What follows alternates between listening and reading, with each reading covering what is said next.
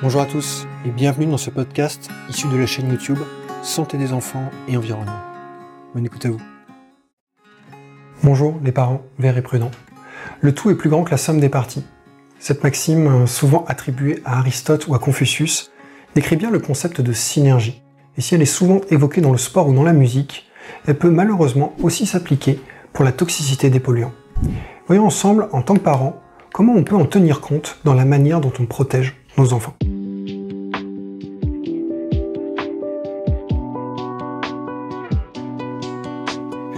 Bonjour à tous et bienvenue dans cette nouvelle vidéo. Je suis Guillaume, sur cette chaîne je partage des conseils et des astuces pour vous aider à entourer les enfants d'environnement plus sain, avec moins de pollution et plus de nature.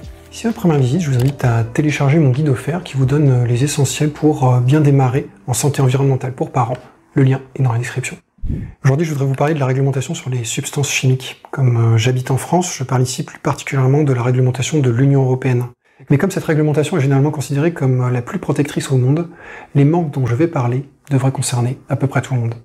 Dans la vidéo précédente, nous avons vu que les évaluations de risque réglementaires, d'une manière générale, se faisaient en considérant les substances de manière individuelle, un peu comme si les autres substances n'existaient pas. Et pire que ça, si une substance est présente à un niveau inférieur à son seuil de toxicité individuelle, sa contribution au risque total n'est pas prise en compte. Un peu comme si on considérait qu'un tas de sable fin ne pouvait pas avoir de poids. Euh, nous l'avons vu, au moins dans les cas euh, des substances ayant un même mécanisme d'action et une même cible dans le corps, on observe un cumul des contributions de chaque substance au risque total en fonction de leur dose et de leur toxicité propre. Autrement dit, dans la réalité, il y a des tas de sable fin aussi lourds que des pierres. Et ceci est d'autant plus vrai euh, que dans certains cas, on observe des synergies de toxicité entre substances. C'est ce qu'on appelle parfois des effets cocktails. C'est un peu comme si certains grains devenaient plus gros lorsqu'ils étaient mis dans le même tas ce qui rend le tas encore plus lourd. ainsi, selon euh, Robert Barouki, la question des mélanges et des effets cocktails peut constituer une bombe à retardement pour la toxicologie réglementaire. Cette question des effets cocktails n'est pas nouvelle, par exemple elle a déjà été soulignée en 1962 par euh, Rachel Carson dans son célèbre livre Printemps silencieux. L'absorption d'un centième de dose mortelle de malathion et d'un autre phosphate organique peut entraîner le décès. Cette découverte a conduit à faire l'essai d'autres combinaisons et on a constaté que de nombreux couples de phosphates organiques insecticides sont extrêmement dangereux, chacun des éléments multipliant les effets de l'autre. Rachel Carson propose même un mécanisme pour expliquer ces observations. Cela peut s'expliquer par le fait que l'un des produits détruit les enzymes du foie, qui normalement désintoxiquent l'individu attaqué par l'autre poison. Effectivement, ça paraît assez logique qu'un polluant qui attaque nos systèmes de défense permette à un autre polluant d'être bien plus efficace.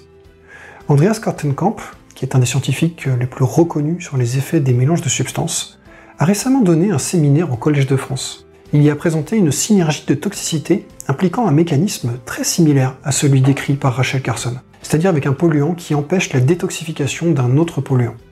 Andreas Kortenkamp a aussi indiqué d'autres mécanismes qui favorisent une synergie de toxicité. Par exemple, quand une substance du mélange augmente la biodisponibilité d'autres substances ou bien accélère le transport interne, ou encore si elle induit des transformations qui rendent d'autres substances plus toxiques, ou encore si elle retarde l'excrétion d'autres substances, prolongeant ainsi les expositions en interne.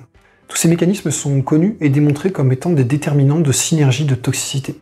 Ils correspondent à autant d'effets potentiels non couverts par la réglementation. Et d'ailleurs, cette logique peut s'étendre au-delà du domaine des substances chimiques, car nous sommes aussi exposés à des stress physiques, biologiques et psychosociaux les potentielles interactions entre divers types de stress s'avèrent un sujet encore plus difficile à prendre en compte par la réglementation. Et pourtant, ces interactions existent bien. Par exemple, euh, certaines études concluent que des substances chimiques, en interférant avec les réactions immunitaires, peuvent aggraver une infection ou modifier la réponse à une vaccination.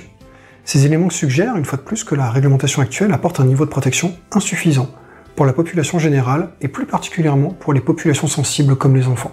En attendant une potentielle évolution du cadre réglementaire, je vous invite donc à augmenter vous-même le niveau de protection de vos enfants contre les mélanges de substances préoccupantes.